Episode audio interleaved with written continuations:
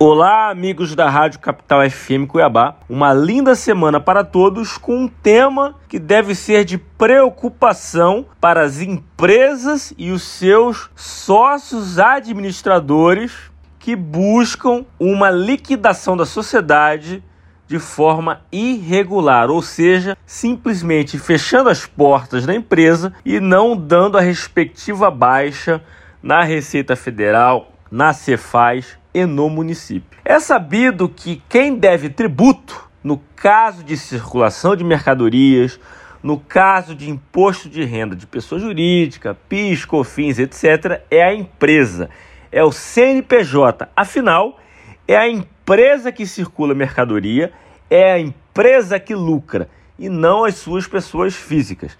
As pessoas físicas do quadro societário da empresa, elas apenas são um instrumento humano que administram essa sociedade empresária. E essa sociedade empresária, fazendo atos de mercado, acabam por realizar fatos geradores. Esses sócios gerentes, a princípio, não participam da responsabilidade pelo pagamento de tributos. É dizer, um sócio pessoa física, ele não circula mercadorias, ele não lucra.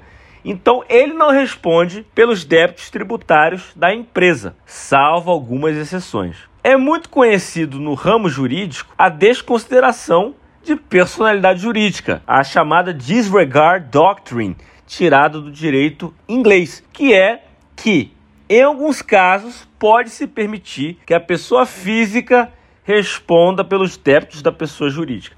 E quando é que isso acontece? Quando essas pessoas físicas do quadro societário da pessoa jurídica agem com má fé, dolo, confusão patrimonial, ou seja, mistura o patrimônio dela com a pessoa jurídica de forma a lesar credores. Então, nesses casos de má fé, dolo, quando a empresa, a pessoa jurídica, é utilizada para fraudar, para dar calote, etc., o sócio pessoa física pode responder pela dívida, inclusive tributária. Isso está expresso no artigo 135 do CTN, que no direito tributário tem o nome de responsabilidade pessoal, quando o sócio responde pessoalmente pela dívida. O STJ, esse tema, cumpre falar aqui antes, é bem batido e muita gente já sabe disso. Porém, o STJ, na semana passada, deu um precedente que é de saltar os olhos e de grande preocupação para os sócios administradores que venham a assumir mais tarde, no decorrer da história da empresa, a posição de gerência. A gente sabe que um tributo pode acontecer em 2017, por exemplo, e em 2020 entrar um novo sócio administrador que não participou desse fato gerador de 2017. A jurisprudência é unânime. Esse novo sócio administrador não pode ser responsabilizado pelo tributo de 2017, aos moldes da disregard doctrine.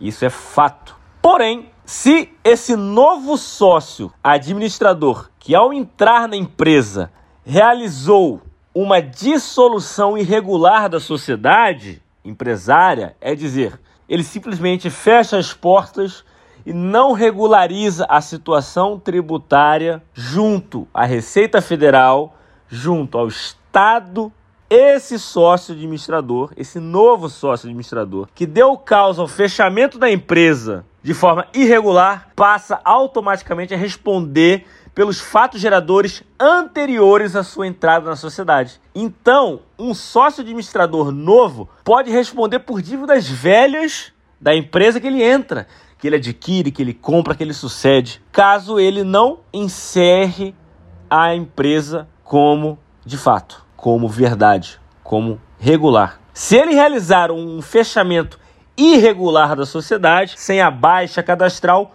ele vai responder pela dívida. Essa decisão do STJ é de extrema importância e os gerentes administradores das sociedades devem ter o total cuidado do passivo fiscal da empresa e, caso venham a fechar essa empresa, devem respeitar os trâmites legais com a baixa na Receita Federal, nos estados e no município, sob pena de responder pela dívida um trabalho de due diligence e de compliance tributário que o consultor da determinada empresa, do determinado sócio, deve observar. Contribuíram para a matéria os advogados Pascoal Santulo e Renato Melon.